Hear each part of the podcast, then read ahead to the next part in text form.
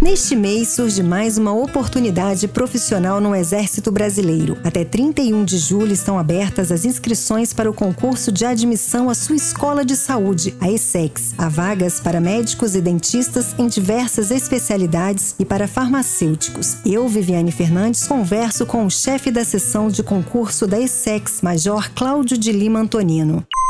Braço Forte, o podcast do Exército Brasileiro. Major Cláudio, seja muito bem-vindo no podcast do Exército Brasileiro. Muito obrigado, eu que agradeço. E para mim é uma satisfação muito grande poder estar esclarecendo as principais dúvidas dos nossos ouvintes sobre o concurso de admissão da Escola de Saúde. Major Cláudio, a Escola de Saúde AISEX fica na cidade do Rio de Janeiro, onde o aluno permanecerá por 37 semanas passando por uma formação comum, uma formação militar e uma formação específica para adequar os conhecimentos profissionais às peculiaridades organizacionais do Exército. O senhor poderia explicar como funciona esses períodos de formação na ISEX? Bem, então cada período dura aproximadamente quatro meses e meio. Tá? Então, é, no primeiro período, ou seja, o da formação comum, o aluno recebe instruções voltadas para a formação militar. Então, que instruções são essas? Instruções de ordem unida, armamento, munição e tiro, orientação, camuflagem, regulamentos em geral, como o regulamento disciplinar do Exército, por exemplo, participarão de acampamentos, dentre outras instruções. E no segundo período, que é o da formação específica, o aluno tem instruções técnicas que transmitem ao aluno conhecimentos essenciais para o oficial do serviço de saúde, como, por exemplo, perícias médicas, auditoria do serviço de saúde, serviço de saúde em campanha, dentre outras. Tanto para médicos, dentistas, como para farmacêuticos, essa formação é igual e é realizada na escola de saúde? Sim, a formação é exatamente a mesma para todos, sendo toda ela realizada na escola de saúde.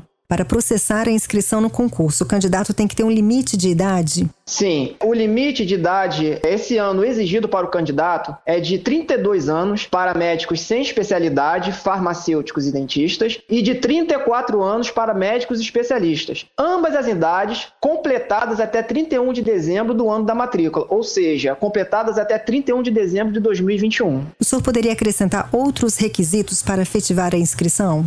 Sim, é necessário pagar a taxa de inscrição no valor de 130 reais, ser brasileiro nato, possuir cédula de identidade civil ou militar e possuir comprovante de inscrição no cadastro de pessoas físicas, né, o CPF. Com relação às vagas, quantas e quais são as vagas disponíveis no concurso deste ano? E há vagas para candidatos negros? Sim, nós temos um total de 107 vagas para medicina, sendo essas vagas sendo distribuídas da seguinte maneira: são 20 vagas para médicos sem especialidades e 87 vagas para médicos especialistas, distribuído dentro das diversas especialidades. Temos quatro quatro vagas para farmácia e mais cinco vagas para odontologia, também distribuída dentro das especialidades. Há vagas para candidatos negros, foram reservados 20% das vagas dentro das especialidades e conforme legislação específica. No momento da inscrição no concurso, é necessário que o candidato esteja inscrito no Conselho Regional da sua classe profissional? Essa exigência é feita em momento posterior, por ocasião dos documentos exigidos para matrícula na, na escola de saúde. Portanto, é necessário que o candidato apresente carteira ou registro profissional dentro da respectiva área, conselho, ordem, etc. Além disso, deverá também apresentar uma declaração de nada consta do respectivo conselho regional, que é o órgão controlador do exercício profissional. Major Cláudio, vamos falar um pouquinho agora das etapas do concurso. O que o senhor destacaria em cada uma delas? E quais são elas? A primeira etapa do concurso, elas são é dividida em duas fases, tá?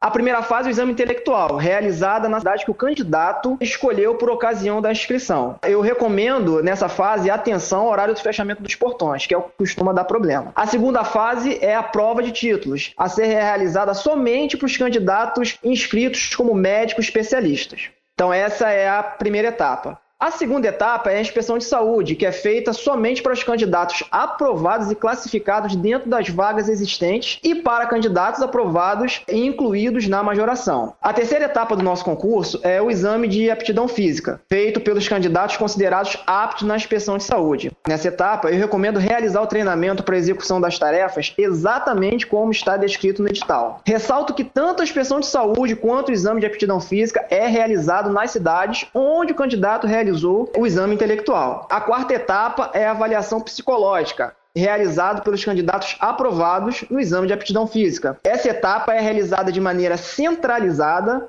por todos os candidatos no Rio de Janeiro. Por fim, a quinta etapa, realizada já na escola de saúde, é a revisão médica e comprovação dos requisitos para matrícula, que é realizado pelos candidatos aptos na avaliação psicológica e que forem convocados para matrícula. Major, voltando na etapa 1, o senhor falou em fechamento dos portões. Qual é o horário Sim. de fechamento dos portões e já tem data para avaliação? Bem, a data da nossa prova é no dia 20 de setembro. O fechamento dos portões é às 8 horas da manhã, horário oficial de Brasília. O início da nossa prova é 9 horas, também horário oficial de Brasília. Major, o que deve fazer o candidato que queira requerer isenção do pagamento da taxa de inscrição? Isso é possível? Sim, é possível. É, no momento da inscrição, o candidato ele pode solicitar isenção do pagamento da taxa. Essa isenção ela vai ser concedida para os candidatos inscritos no Cadastro Único de Programas Sociais do Governo Federal, também para os candidatos doadores de medula óssea, também para os candidatos membros de família de baixa renda. Com relação à prova intelectual, quais os conteúdos que serão exigidos? E com relação à parte física, como é que o candidato pode se preparar?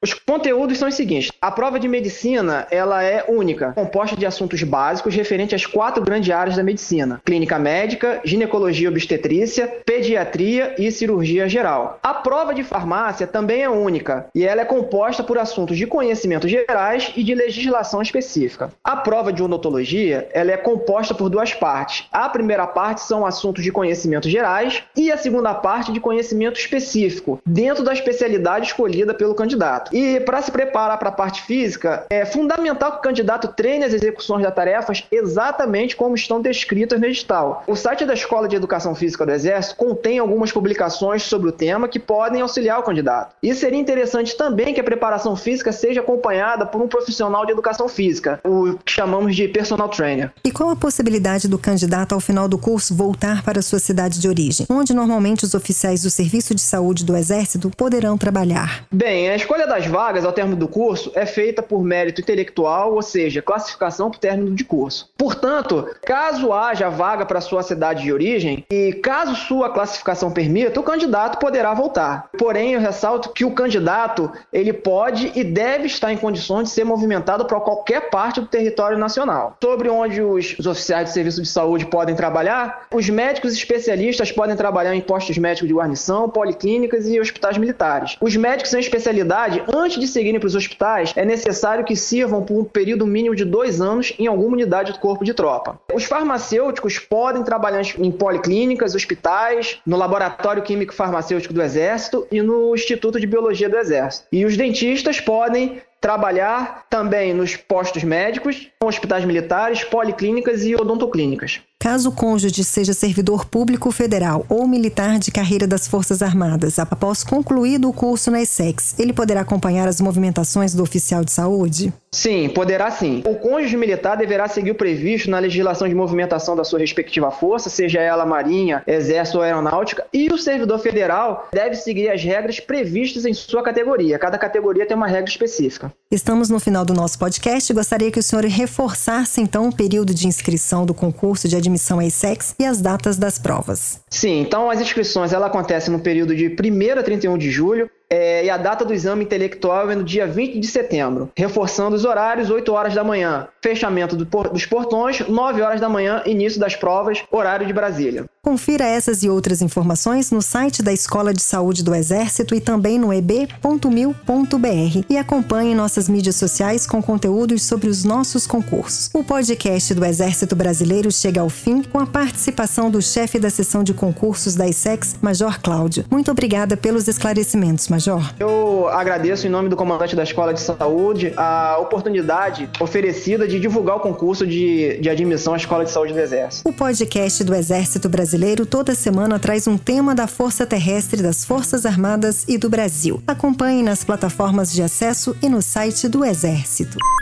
Braço Forte, o podcast do Exército Brasileiro.